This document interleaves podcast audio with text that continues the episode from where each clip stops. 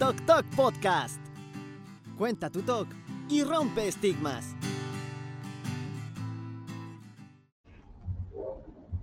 Listo, estamos en vivo. Eh, hola, buenas tardes. Eh, yo soy Alejandro Arellano, soy colaborador de Tok. Y muchas gracias por acompañarnos hoy. Hoy es nuestro, nuestra sesión 14 de Pregunta y Responde con un especialista, el maestro Carlos Velázquez, y en esta ocasión vamos a hablar respecto a las diferencias del trastorno obsesivo compulsivo y el trastorno obsesivo compulsivo de la personalidad. Ustedes se pueden preguntar, bueno, pero eh, quizá el término trastorno obsesivo compulsivo de la personalidad sea un poco menos eh, conocido que el TOC, pero en sí es, un, es, es algo bastante eh, complejo, si se le quiere ver así, que también necesita ser diferenciado respecto al TOC, porque son eh, trastornos de índole distinta. Bueno, ahorita vamos, a, ahorita vamos a abundar un poco más en ese tema. Eh, y bueno, un poco me fui larga con la introducción. No sé, no sé, Carlos, si de favor nos quieras dar tus credenciales, este, eh, etcétera, etcétera, ¿no? Ya para empezar ya formalmente con, con, con el evento. Claro que sí, Alex. Te agradezco la invitación a ti y a Joali. Es un placer para mí estar aquí eh, platicando con ustedes y con la comunidad de Talk Talk. Eh, bueno, les platico brevemente acerca de mí para no, eh, para no alargar, mucho la introducción. soy el maestro Carlos Velázquez, tengo una, soy psicólogo de profesión y tengo una maestría en terapia cognitivo-conductual. Eh, por el Centro de Psicoterapia Cognitiva. Ahí mismo doy clases, soy profesor de, eh, de diferentes materias de, en relación a los tratamientos basados en evidencia dentro de la terapia cognitivo-conductual, incluyendo, eh, obviamente, el trastorno compulsivo.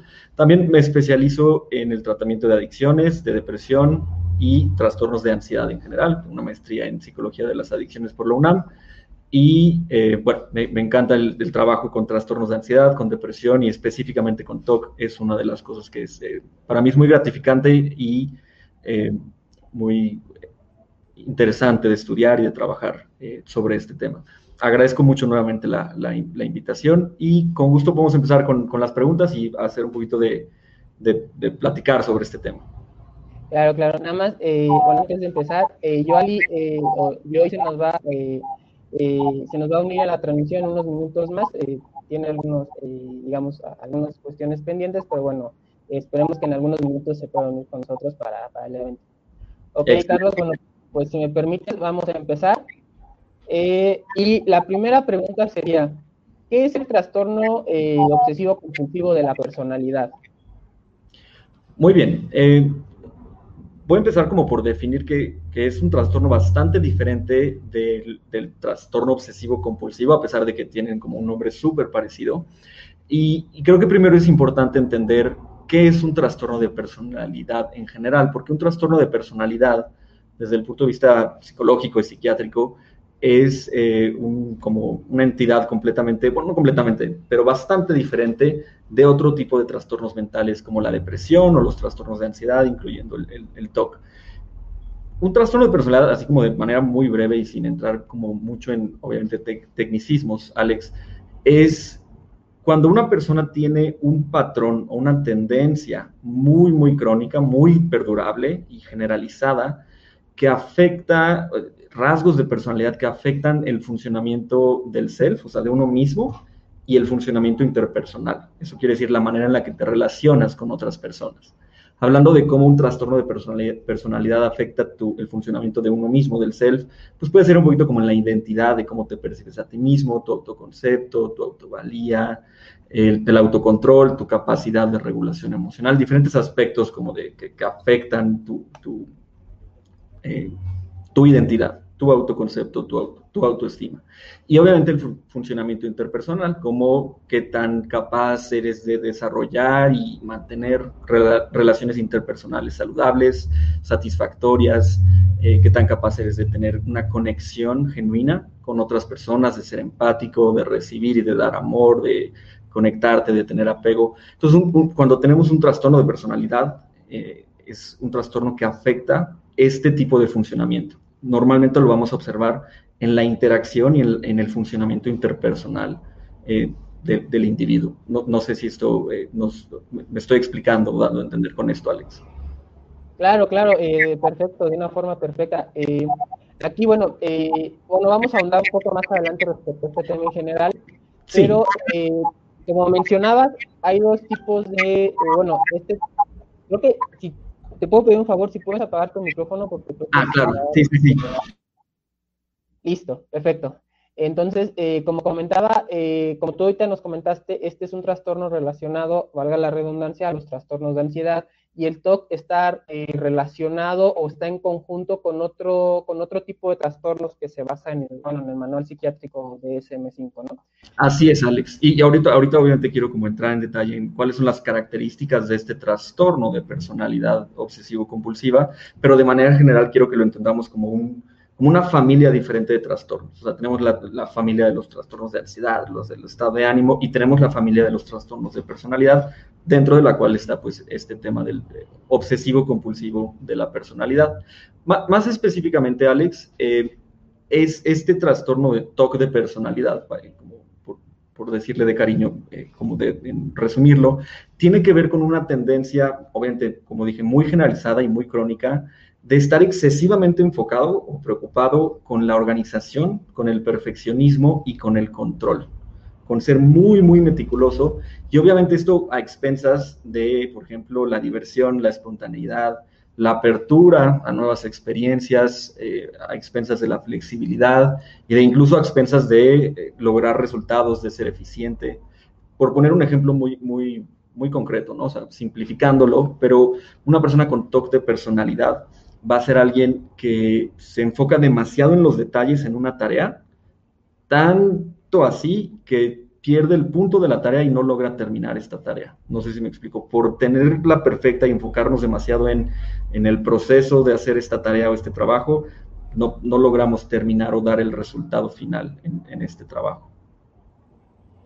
perfecto, perfecto. Y justo en esto que estamos comentando, eh, bueno, investigando para la entrevista, bueno, tanto yo como yo pues no somos especialistas en el tema, no somos pacientes de trastorno obsesivo compulsivo, pero eh, nos percatamos justamente de eso, estábamos investigando en el DSM-5, etcétera, y vimos que precisamente el TOC se relaciona a un tipo de familias de trastornos y el TOC de, persona, el TOC de personalidad se relaciona a otro.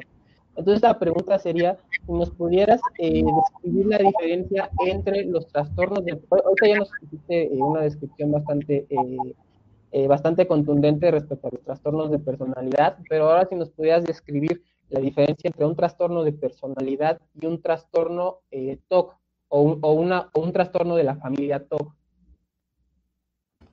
Muy bien, muy, buena pregunta, Alex.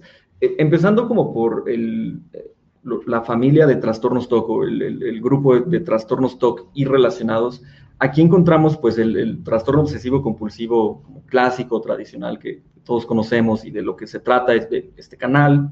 Y, su, su, página. Y también otros trastornos que son, que comúnmente observamos junto con el TOC, como el trastorno dismórfico corporal, en donde la persona tiene pues, especie como de obsesiones o como de preocupación excesiva por algún defecto, ya sea real o imaginario, pero físicamente. Esto es una persona que eh, tiene mucho miedo, mucha vergüenza de, manifestar o de, de, demostrar un defecto físico y que la gente lo juzgue, lo critique, etcétera. Entonces, bueno, el trastorno dismórfico corporal es uno de estos relacionados al TOC.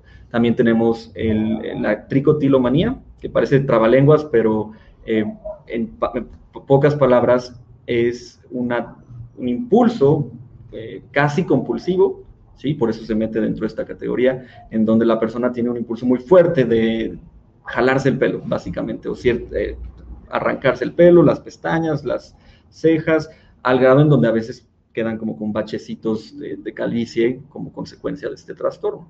Eh, es como un impulso muy, muy fuerte, muy difícil de, frenar, parecido a una compulsión, pero en realidad no es exactamente una compulsión.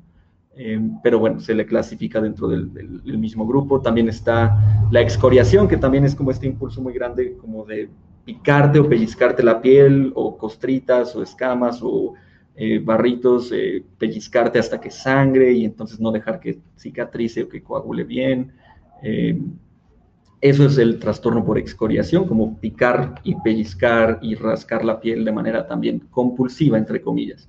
Y bueno, también tenemos el, trastorno de acumulación, que es en donde las personas, es un subtipo de TOC. Hay muchos eh, autores y expertos que consideran que el trastorno por acumulación no es más que otra variante del trastorno obsesivo compulsivo tradicional o clásico, en donde la persona acumula y acumula compulsivamente objetos para, eh, para lidiar con la ansiedad y el malestar.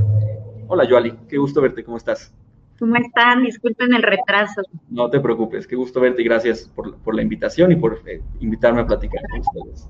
Muchas gracias que estés aquí. Pues bueno, no los interrumpo.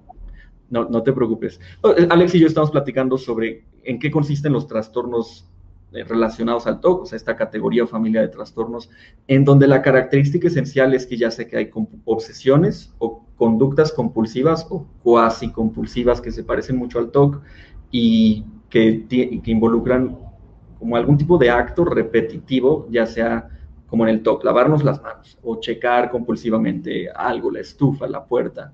En el trastorno por tricotilomanía, el trabalenguas, es compulsivamente o de manera repetitiva eh, arrancarme el cabello, las cejas, o en el, trastorno por excoriación es compulsivamente picarme la, la, piel, rascarme, pellizcarme, pero todo esto involucra como una conducta muy repetitiva, muy estereotipada, para aliviar cierto tipo de malestar, cierto tipo de tensión o lidiar con alguna emoción negativa, como más comúnmente es la ansiedad.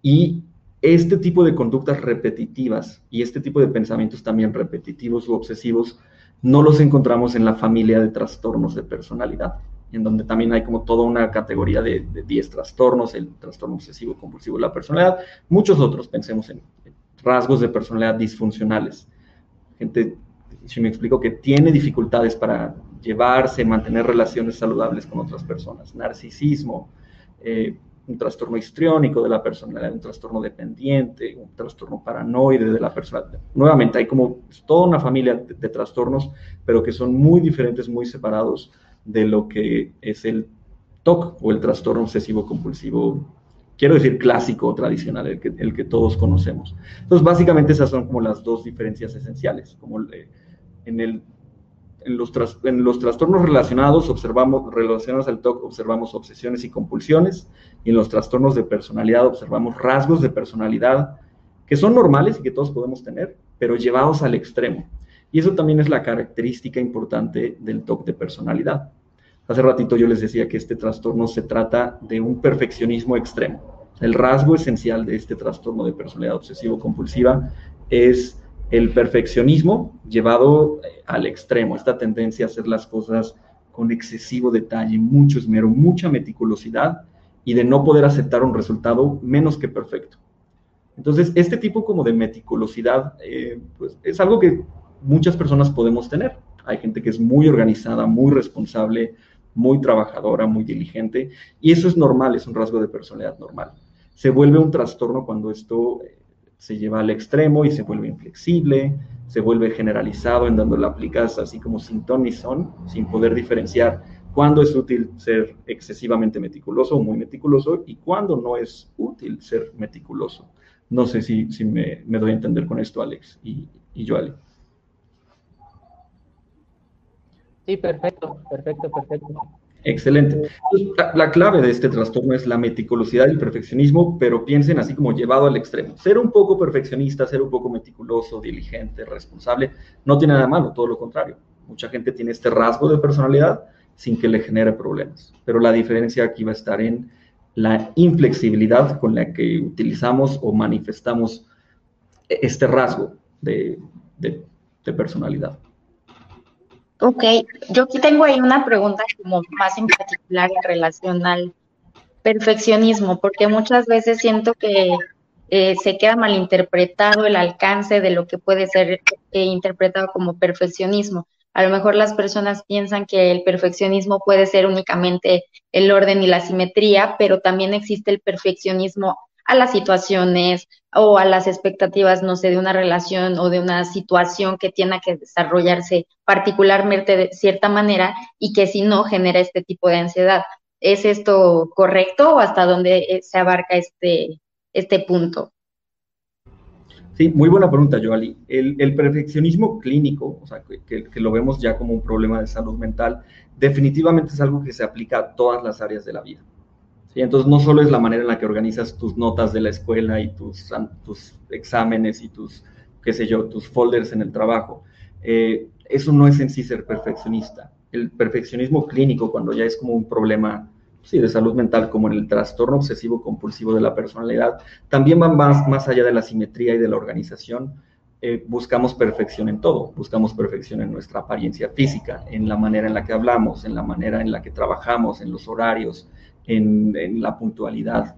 Entonces, es un, nuevamente, es un rasgo que aplicamos como a todas las situaciones, a todas las áreas de la vida, y como lo aplicamos, aquí la clave es que como lo aplicamos de manera inflexible, va a haber naturalmente situaciones en donde esto nos genere problemas si lo estamos como llevando, llevando al extremo pensemos, tengo una, no sé, a lo mejor eh, una reunión con familiares, con amigos, y si yo tengo mucho este rasgo de perfeccionismo, para mí es muy importante la, importante la puntualidad y estar a las, qué sé yo, 8.30 pm en punto en la reunión, y alguien llega 8.0, 8.32, eh, eso me va a provocar enojo, malestar, mucho estrés, a lo mejor incluso ansiedad, y, y, me va a provocar que me enoje con la persona que, yo, que, que llegó tarde o que tenga algún tipo de conflicto. Y aquí es cuando observamos el, el trastorno de personalidad, cuando ya empiezas a tener una afectación a nivel interpersonal.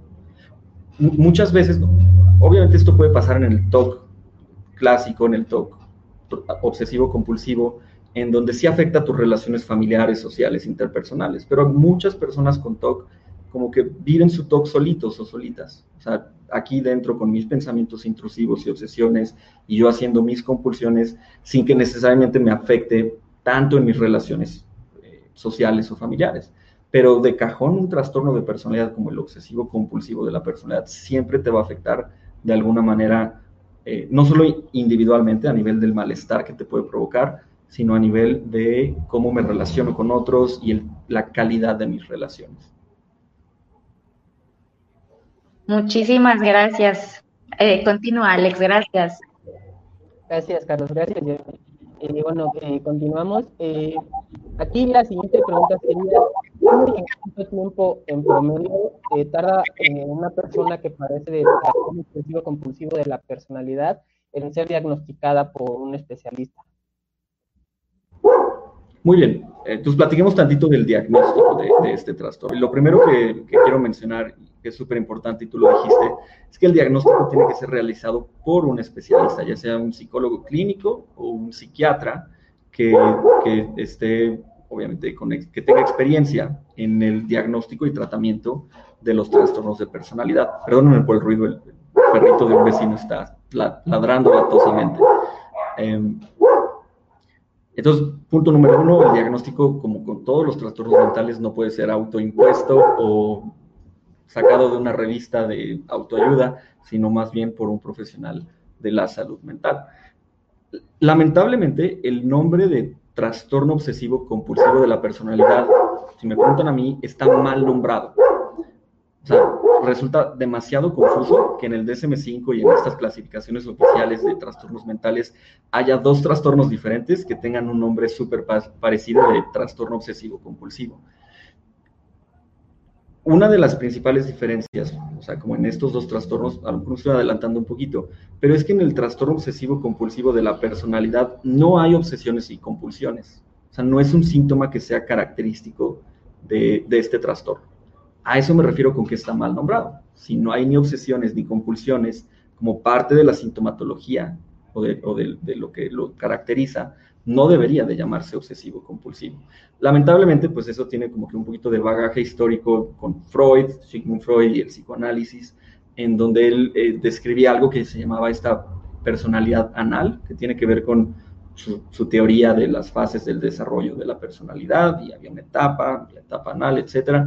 Y él consideraba que las personas que tenían dificultades en el desarrollo eh, psicosexual, psicológico en esta etapa, tendían a ser obsesivos, obstinados, excesivamente organizados, meticulosos, y él pensaba que este tipo de personalidad, que él llamaba personalidad obsesiva o personalidad anal, era un factor de predisposición a desarrollar TOC.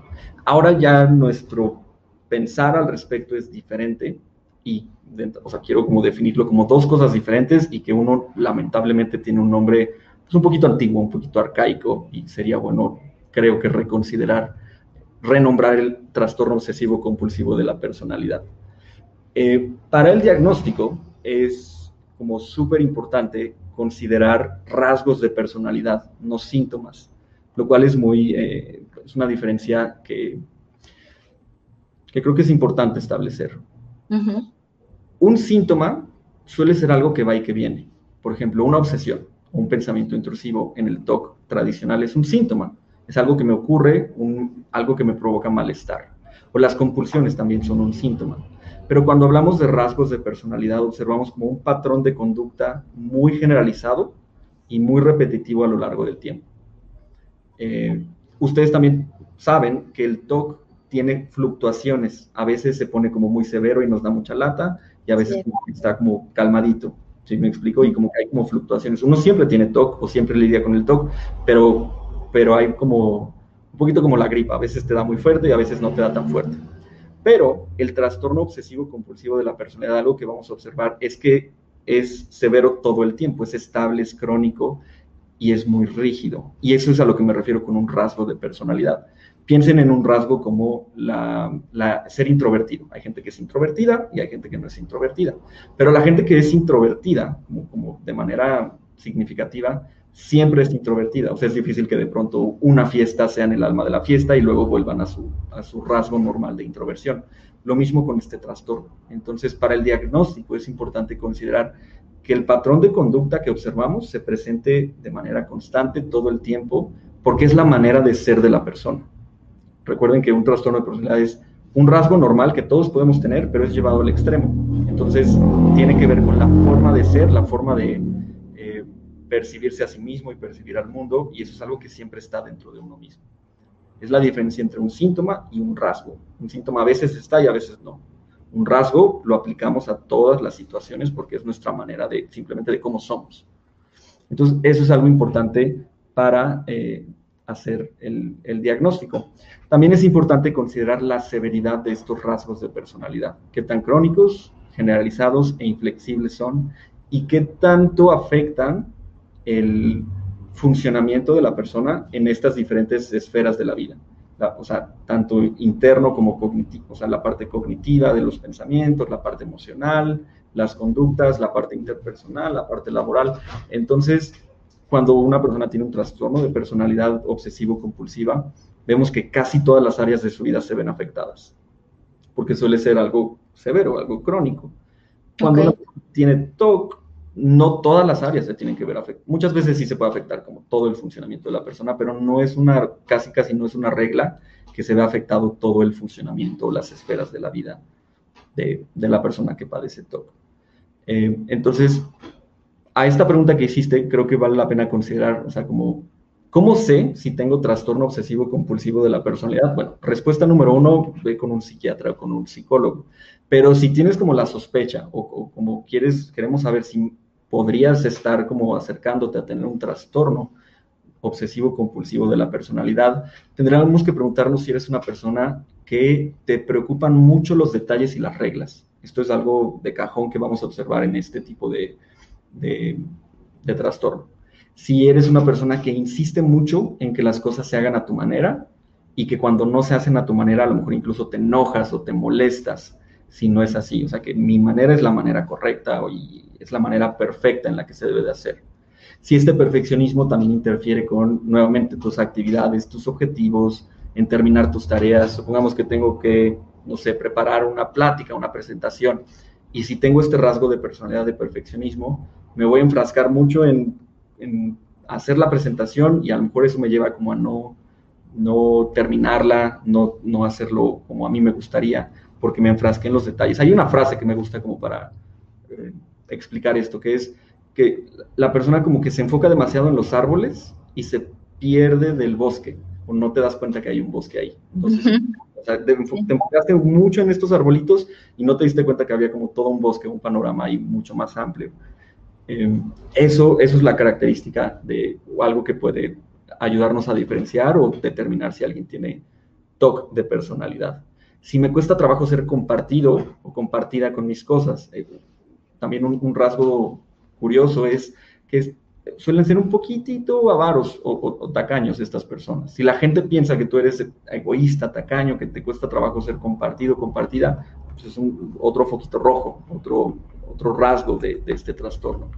Eh, si eres excesivamente devoto o devota al trabajo, a la productividad, eh, casi casi no sales con tus amigos o tu familia o no te, no te das tiempo de divertirte porque tengo que hacer las cosas perfecto y tengo que terminar esto y tengo que ser muy productivo, es, es algo también esencial del trastorno. Si la gente constantemente me dice que soy terco, que soy necio, inflexible, otra pista para el diagnóstico. Y si me preocupa mucho la ética y la moralidad. Si siento que soy muy rígido y me tomo muy en serio las reglas y el hacer las cosas correctamente, como deben de ser. Entonces, en este tipo de, trastorno vamos a observar muchos deberías. Es que las, las cosas son así y deben de ser así. Si, si, no se hacen de esta manera, está mal, es incorrecto, no es perfecto, y etcétera. Si, me explico, hay, hay como mucha rigidez en cuanto al seguimiento de reglas y de ser muy metódico. Así es como los psiquiatras y los psicólogos, o el tipo de preguntas o cosas que, exploramos para determinar si alguien podría tener un, trastorno, un TOC de personalidad. ¿Cuánto se puede tardar el diagnóstico? Honestamente, se puede hacer relativamente breve, en una o dos sesiones. No necesitamos muchísimo como tiempo para determinar eh, si alguien tiene este trastorno. Lo que nos puede tomar un poquito de tiempo es evaluar qué tanto afecta las diferentes áreas de tu vida y cómo las está afectando. Pero estos son, eh, son rasgos o conductas o patrones de comportamiento que fácilmente se observan y fácilmente se manifiestan eh, en, la vida de la persona y también en el consultorio.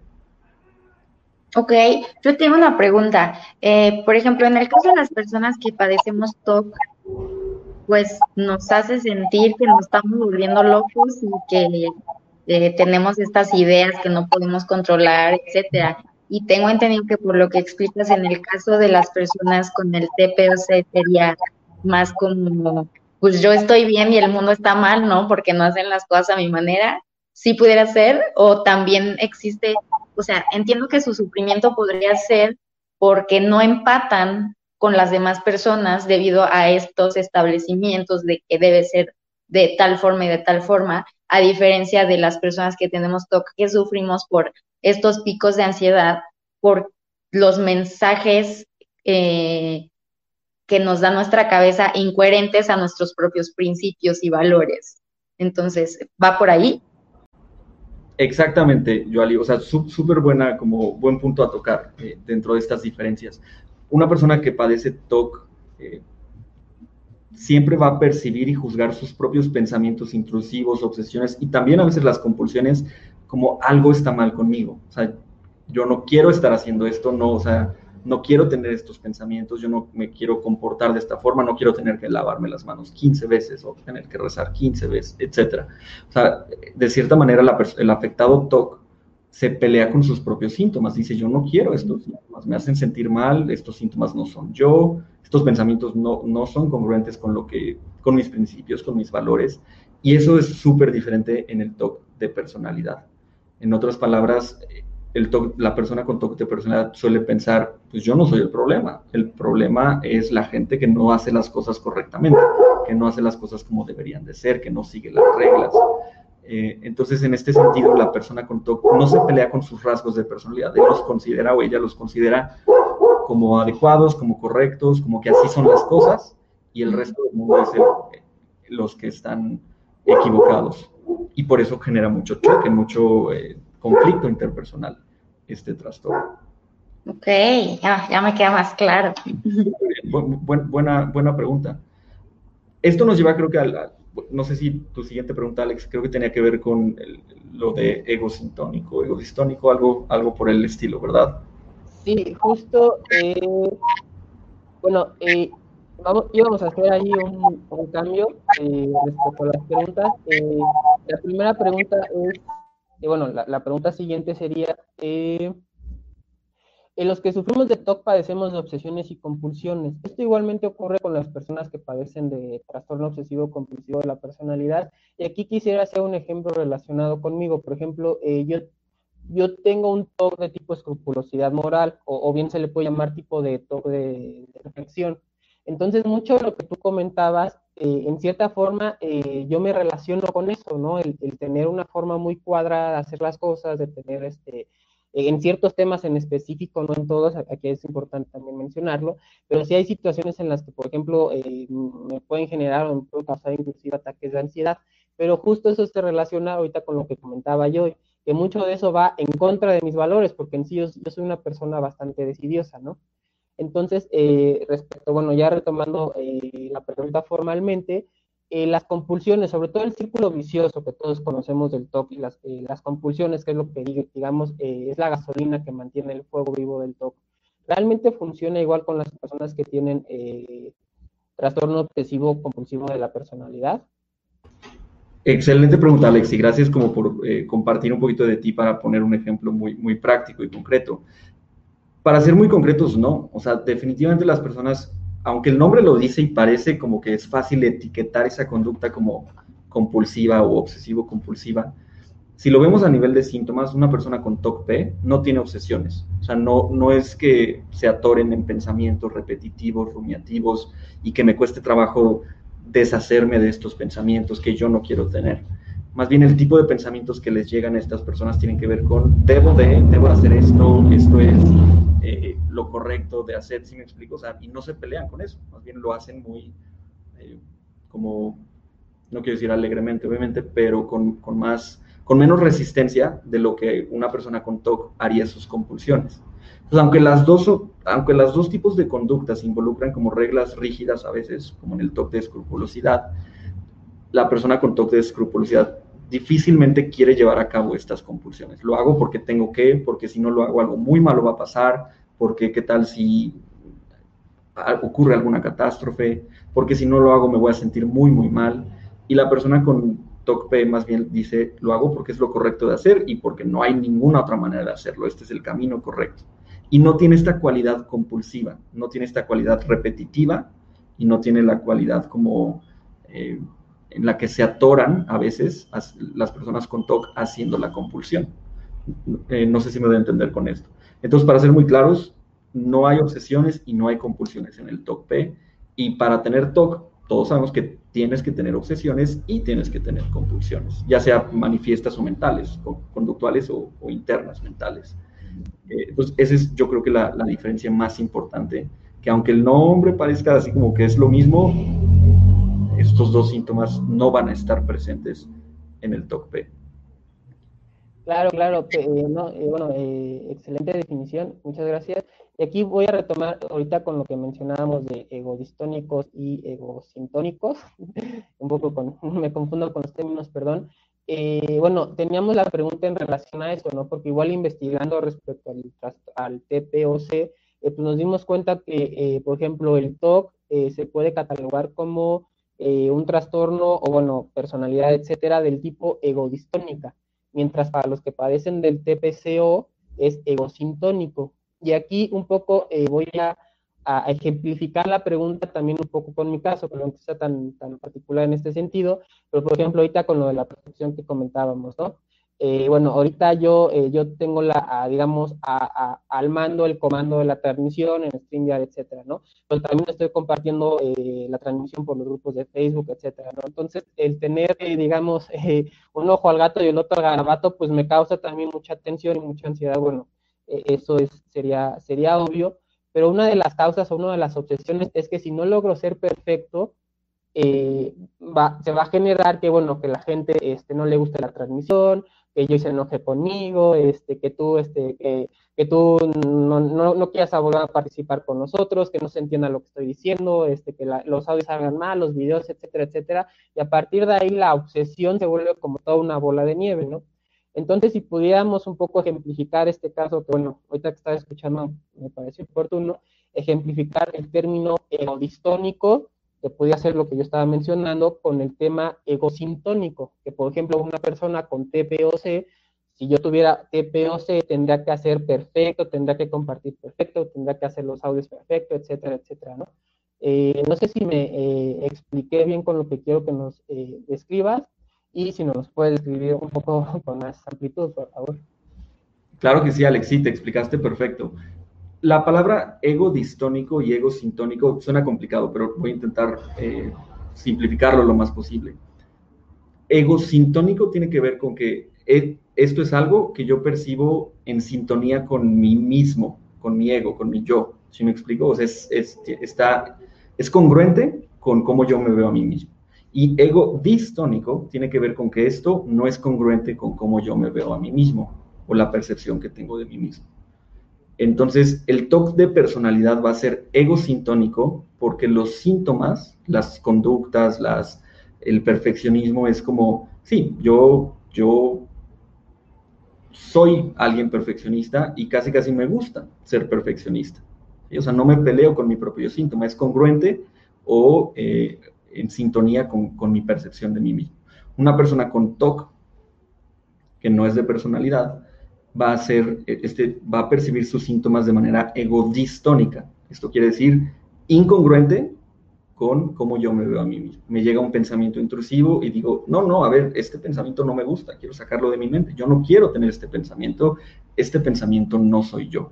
Esta ansiedad no me gusta, no es parte de mí o estas conductas no las quiero hacer, aunque siento que las tengo que hacer, pero no las quiero hacer.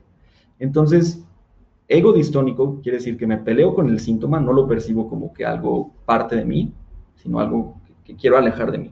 Ego sintónico tiene que ver con que, sí, así soy yo, esta es mi forma de ser. Soy escrupuloso, metódico, súper responsable, súper enfocado en los detalles y no tengo ningún problema con eso. Me gusta ser así, es parte de mi personalidad. Estas son como las dos diferencias esenciales entre el TOC de personalidad que es ego sintónico y el TOC que es ego distónico. No, sé si me, me di a entender, Alex. Perfecto, perfecto. Eh, aquí, bueno, eh, teníamos la siguiente pregunta eh, y quisiera hacer también, también un poco específico, bueno, ejemplificar también un poco mejor la pregunta. bueno, yo creo que es muy común, tú, tú lo sabrás mejor que nosotros, que todas las, o que la, mayor, la gran mayoría de personas con TOC sufren de problemas de confianza, de seguridad, de autoestima, etcétera.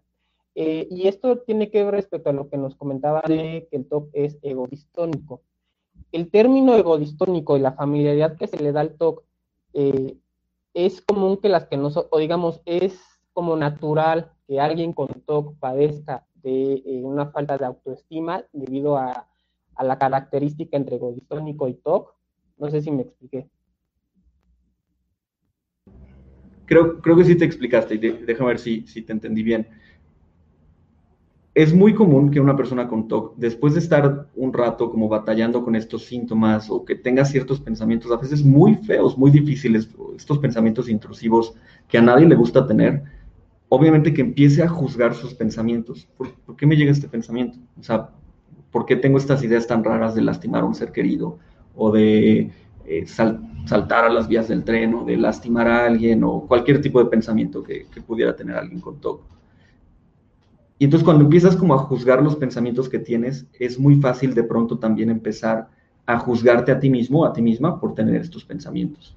¿Qué dice de mí que yo tenga estos pensamientos? A lo mejor si tengo estos pensamientos, significa que en el fondo soy una mala persona, o que no soy, eh, no soy bueno, que puedo perder el control, o que soy tonto, o fracasado, qué sé yo, cada quien va a empezar como a hacer juicios diferentes respecto a uno mismo.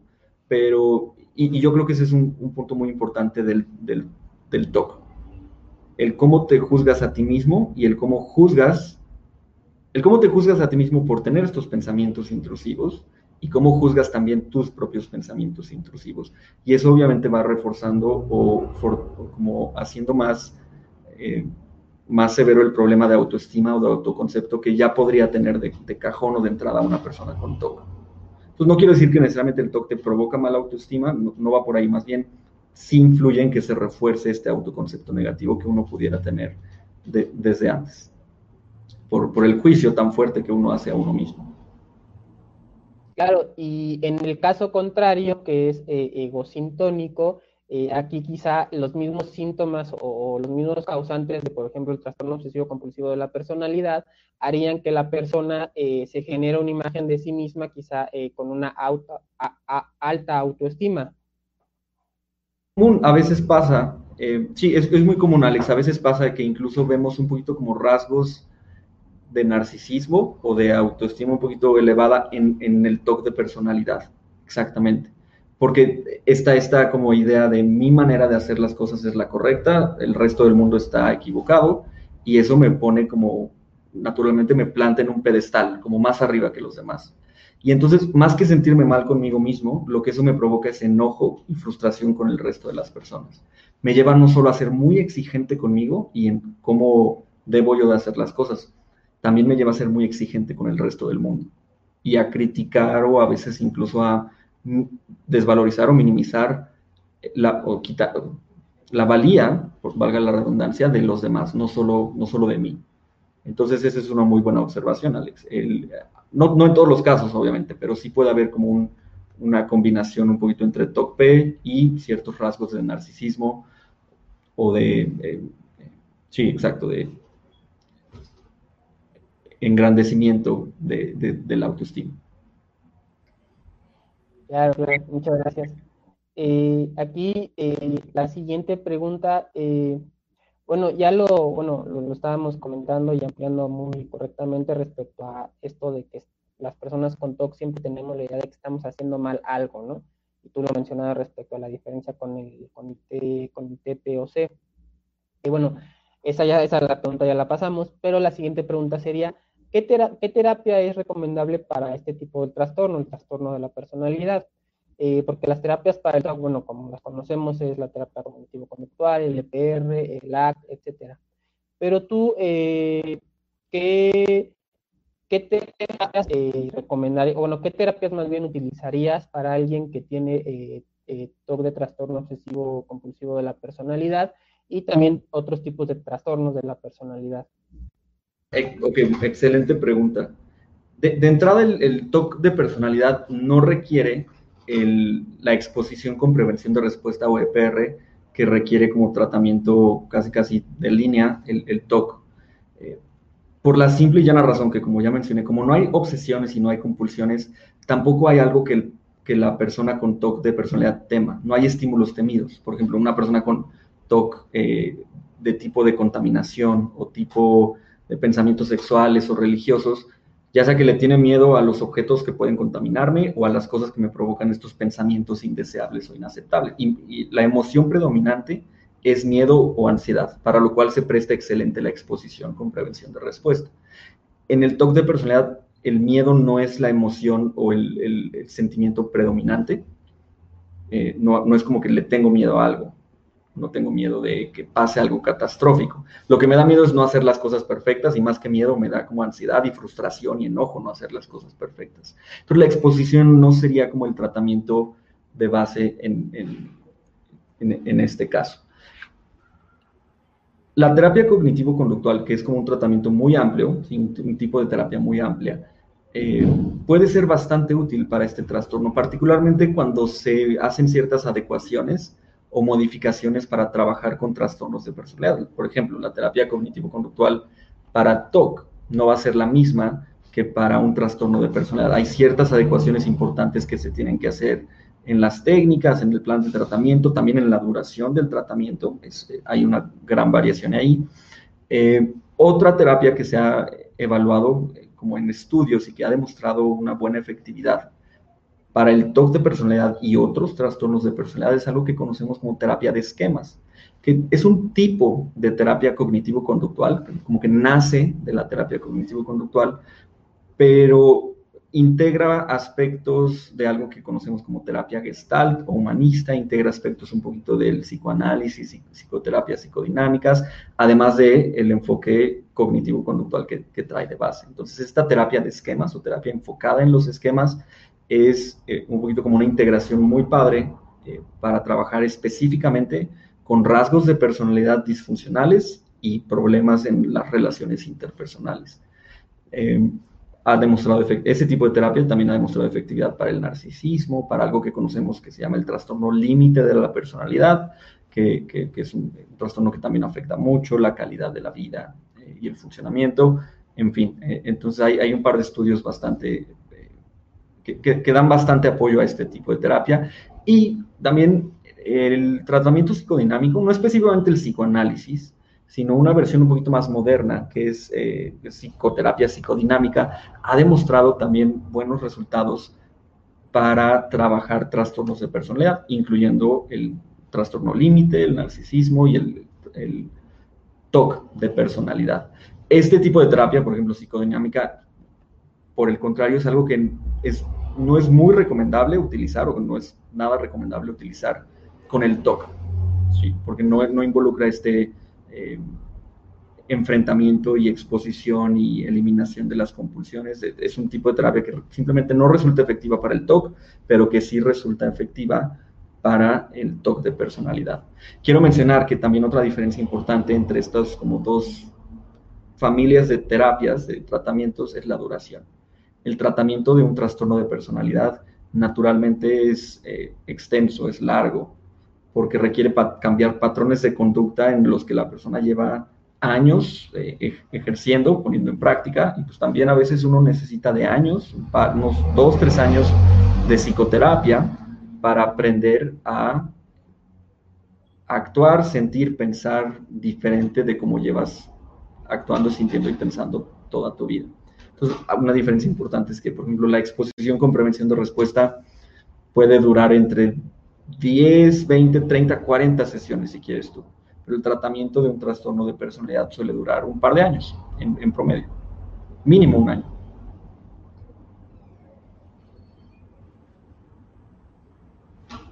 una, una, pregunta, este, también para este tipo de trastornos es recomendado eh, eh, los medicamentos hay, muy poca evidencia que específicamente para el TOC de personalidad los medicamentos puedan tener una utilidad eh, significativa.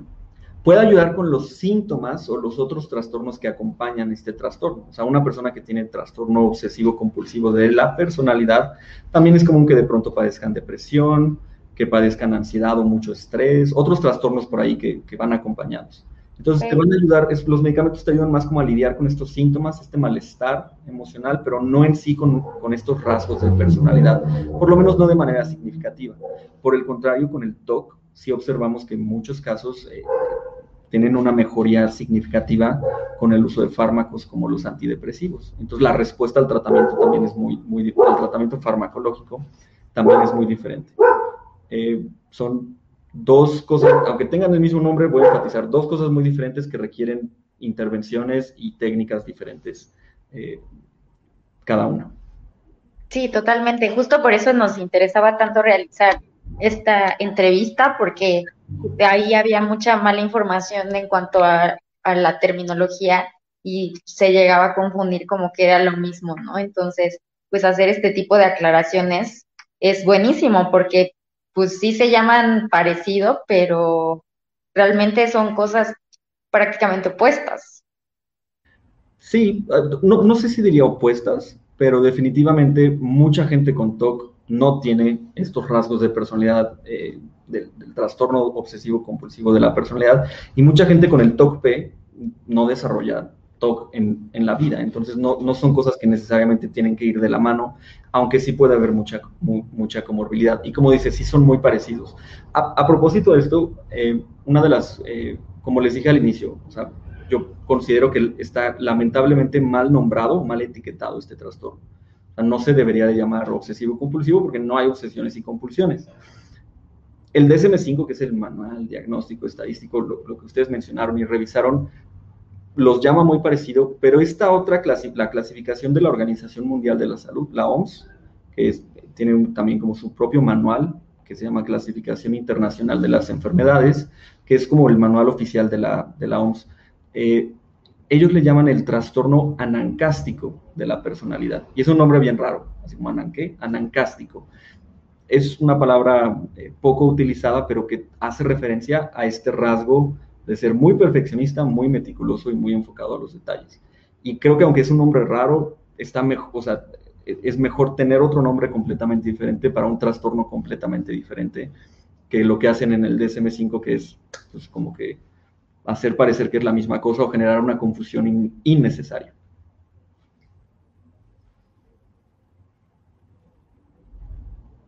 Claro, claro. Eh, y bueno, eh, aquí la siguiente pregunta eh, tiene que ver con la comorbilidad. Por aquí también nos están llegando preguntas y bueno, es un tema también bastante recurrente y bueno, por, por, terminología, pues es obvio que bueno, pensemos que quizá una persona con TOC pueda padecer de TPOC. Eh, es, es, bueno, hay casos y creo que también es muy, eh, muy recurrente que, que hay personas con TOC y que tienen, por ejemplo, TLP o otros tipos de trastornos de personalidad. Pero en particular, ¿se puede, se puede dar la comorbilidad entre estos dos trastornos, el TOC y el, el trastorno obsesivo compulsivo de la personalidad como tal?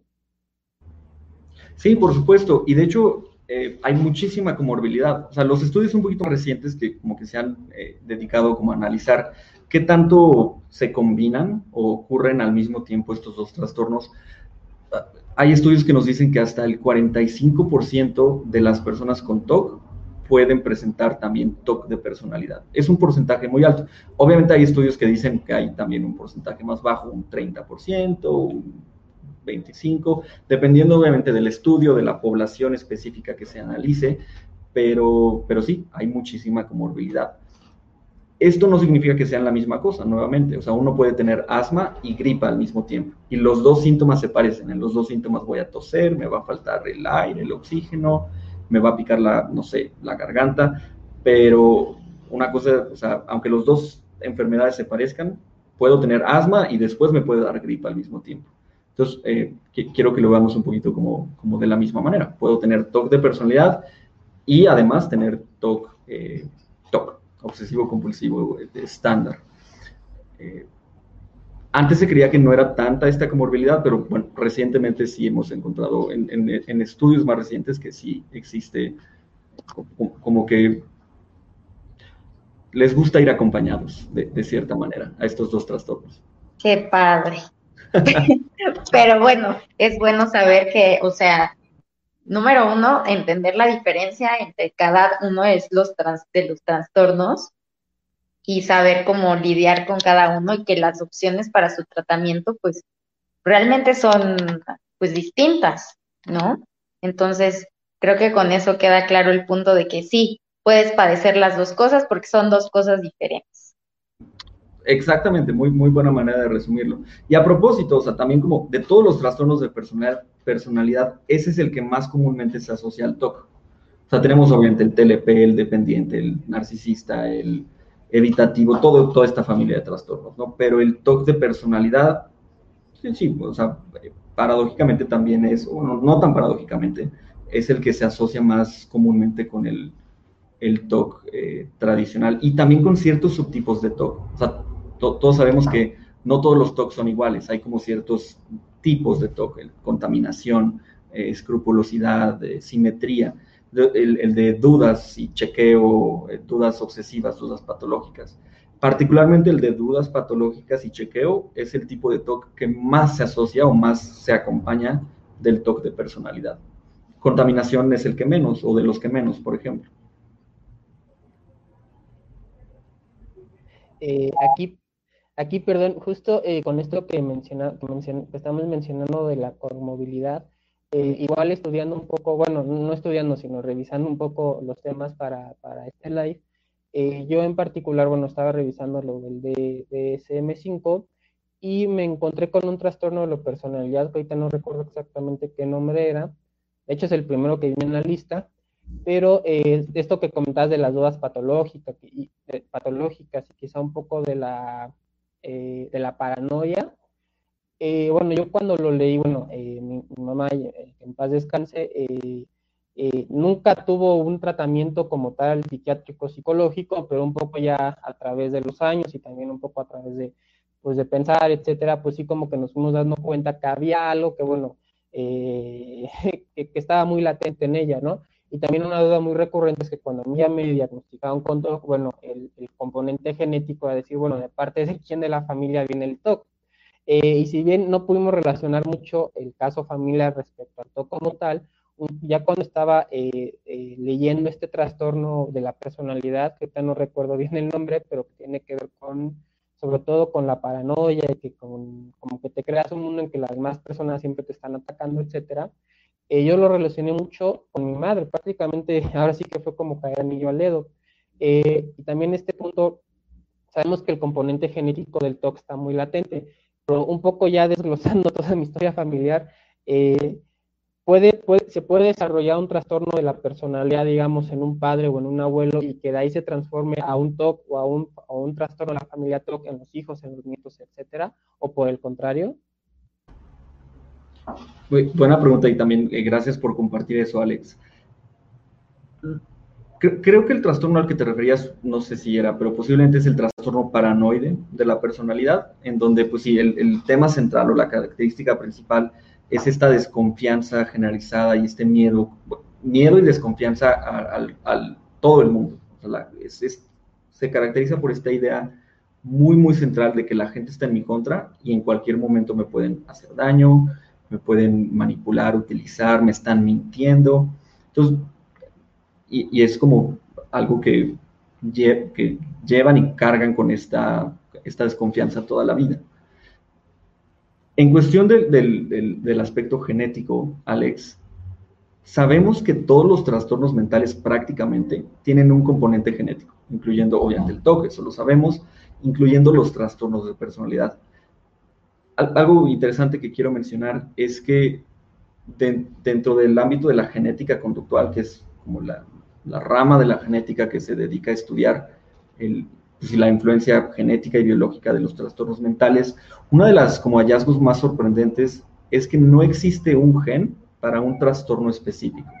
muchas veces escuchamos esta idea como de, ah, científicos encuentran el gen de la depresión, el gen del TOC, el gen de la esquizofrenia la realidad es un poquito más compleja y muchas veces es una interacción de, varios factores genéticos, varios genes que contribuyen al desarrollo de un solo trastorno.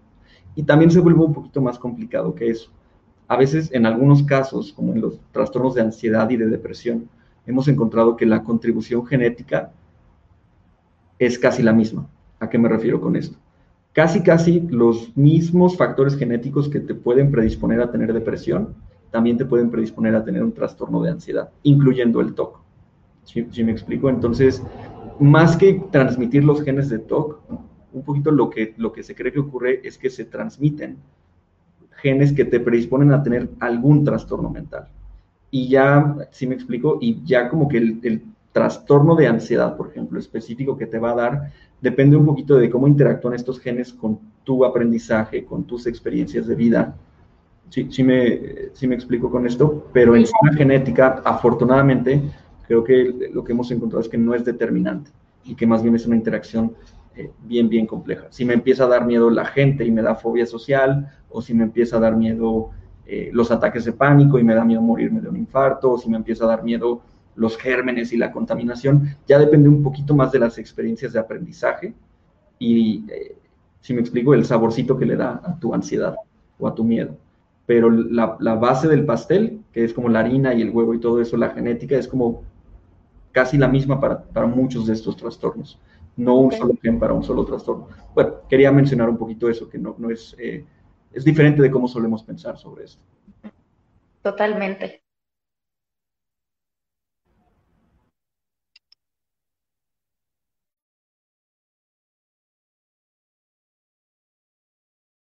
Alex, está silenciado. Perdón, perdón, perdón. Eh, ahora eh, retomamos, eh, bueno, lo que les comentaba, la última pregunta de mi parte. ya ya había, habíamos comentado un poco qué tipo de repercusiones respecto a las personas que, llevan, este, bueno, sabemos de memoria, bueno, nosotros lo, lo, exponemos mucho en el proyecto, las repercusiones que, que conlleva padecer TOC. Y ya habías mencionado también algunas de las repercusiones que eh, conlleva padecer eh, trastorno obsesivo compulsivo de la personalidad. No sé si lo puedas ampliar más, este, eh, sobre todo las repercusiones y bueno, todo lo que eso conlleva, ¿no? Y qué, qué, tan, qué tan desgastada se puede ver la calidad de vida de alguien que padece de TPOC.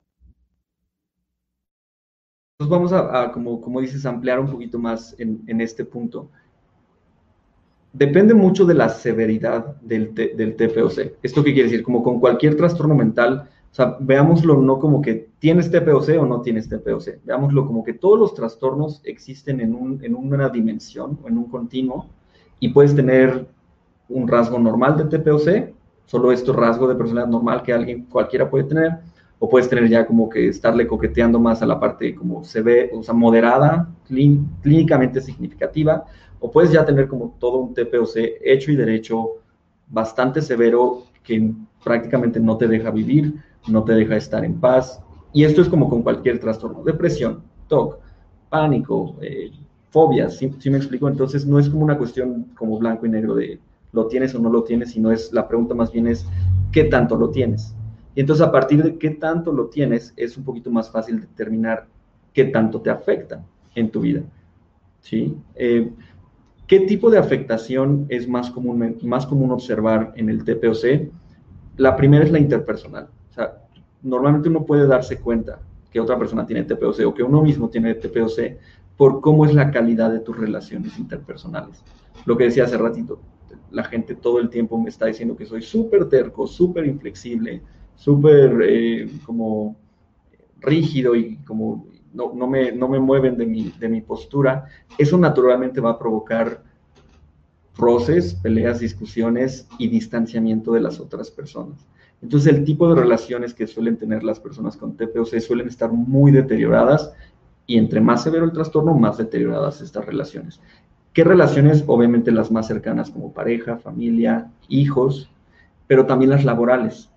Eh, si tú convives cerca de una persona en el trabajo, por ejemplo, con TPOC, es como casi un hecho que vas a en algún momento tener topes o roces con esta persona. Algo vas a hacer tú que no entre dentro de su estándar de perfección que va a provocar algún tipo de, discordia y de malestar en esta persona, ¿sí? Y eso es bueno en la parte interpersonal. En la parte como del funcionamiento laboral, como, como mencionaba hace ratito, el, bueno, puede ser laboral o académico o, no sé, doméstico. La persona con se va a hacer, intentar hacer todo tan perfecto que no va a lograr hacer nada o casi nada.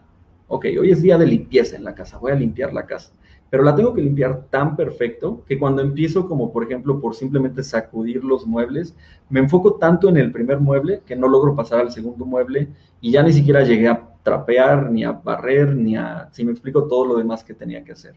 Entonces, obviamente eso va a generar que la persona como que, parecido al toque de contaminación, pero es por otro tipo de razones diferentes, que se atore en los detalles muy específicos y que no logres terminar la tarea o lograr el objetivo que tú querías lograr.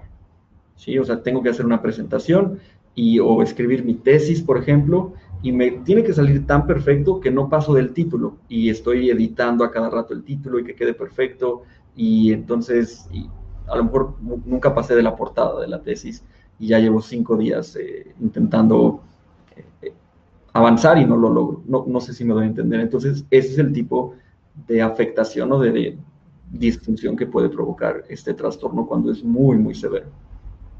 Claro, claro. No, pues eh, bueno, eh, excelente definición. Por aquí hay algunos comentarios que personalmente te, te, felicitan, Carlos, y bueno, de mi parte, pues este, agradecerte y, excelente, de verdad, excelente colaboración.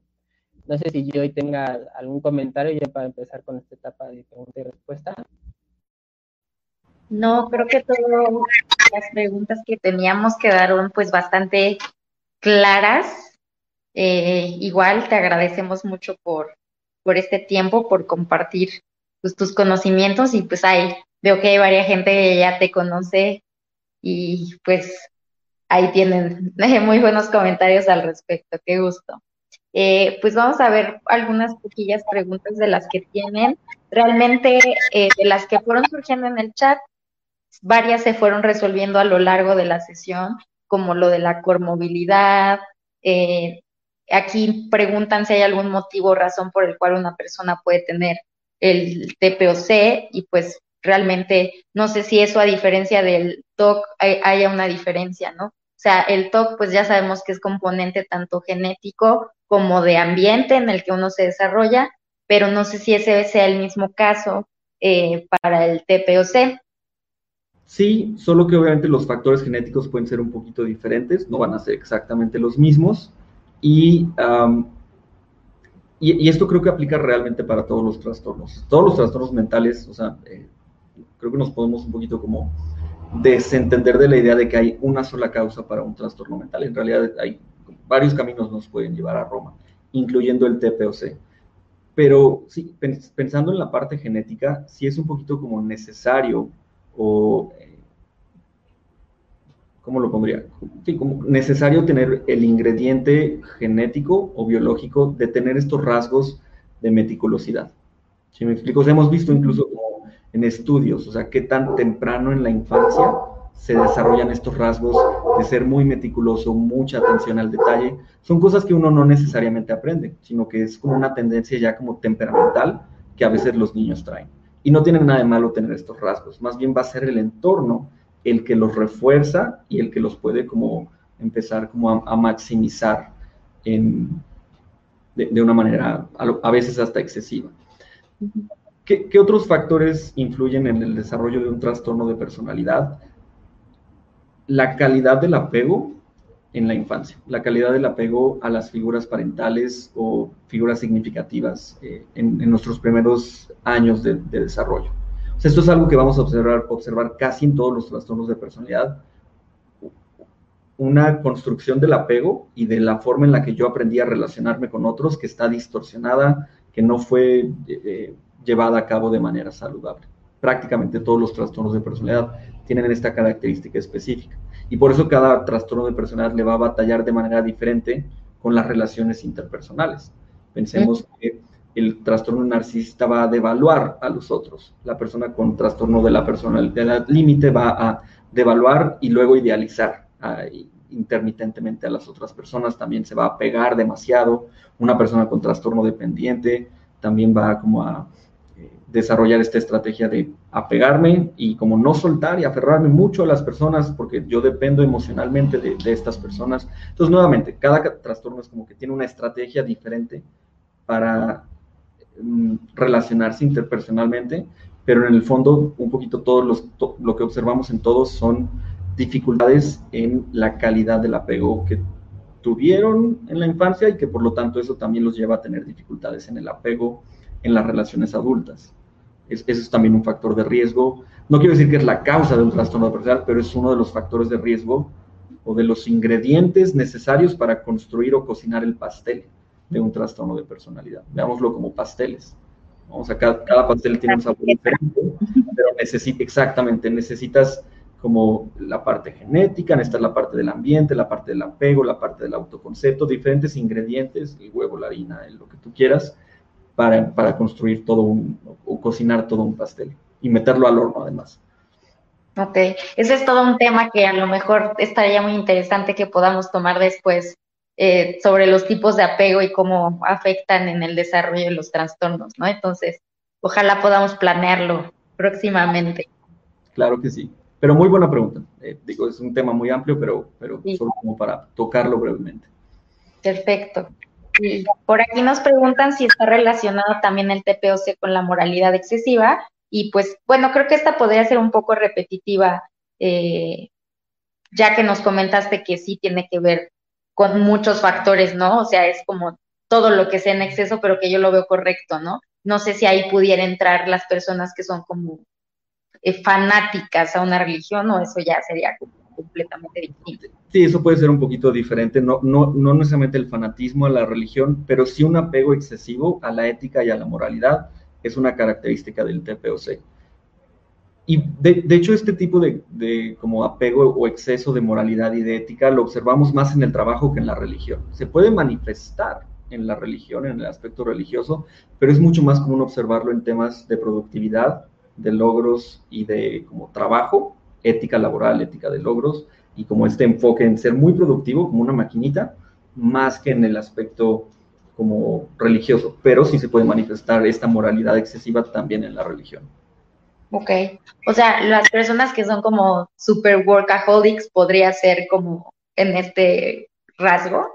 Exactamente, así es. O sea, es muy común que el TPOC tienda a, ser workaholic, totalmente, a trabajar más horas de las que es saludable, a minimizar la espontaneidad, la diversión y decir, no, o sea, lo que importa es trabajar y trabajar muy duro y todo lo demás viene en segundo lugar. Es una de las formas en las que se puede manifestar este trastorno. Una de las tantas. Porque recordemos, no solo se presenta en el trabajo, se presenta eh, este problema, sino en la familia, en la escuela, en, en mi apariencia, en mi conducta, en mi todo lo que hago, todas las áreas o esferas de la vida de la persona. Perfecto. Pues bueno, las otras preguntas sí ya van repetitivas y pues los comentarios tan agradables que hicieron sobre ti, sobre la plática. Y ahora sí que pues esto sería todo. Llegamos ya al fin de la entrevista. Personalmente te agradezco mucho por tu tiempo. Me dio mucho gusto poder participar en esta entrevista y ojalá podamos contar muy pronto contigo nuevamente, Carlos. Te extendemos esa invitación de parte del equipo y la comunidad de TikTok. Muchas pues, gracias. Te, lo agradezco mucho, yo y, Alex también. Es un placer y un honor estar aquí con ustedes y platicar también con la comunidad. Obviamente, gracias también por, los comentarios y, tan amables y, buena onda. Eh, y me encantó platicar con ustedes. Yo encantado de volver a, tener otra entrevista, otra plática. Eh, creo que fue muy, muy divertido para mí. Lo agradezco mucho la invitación. Super bien, muchísimas gracias. Este, Alex, ¿quieres agregar algo?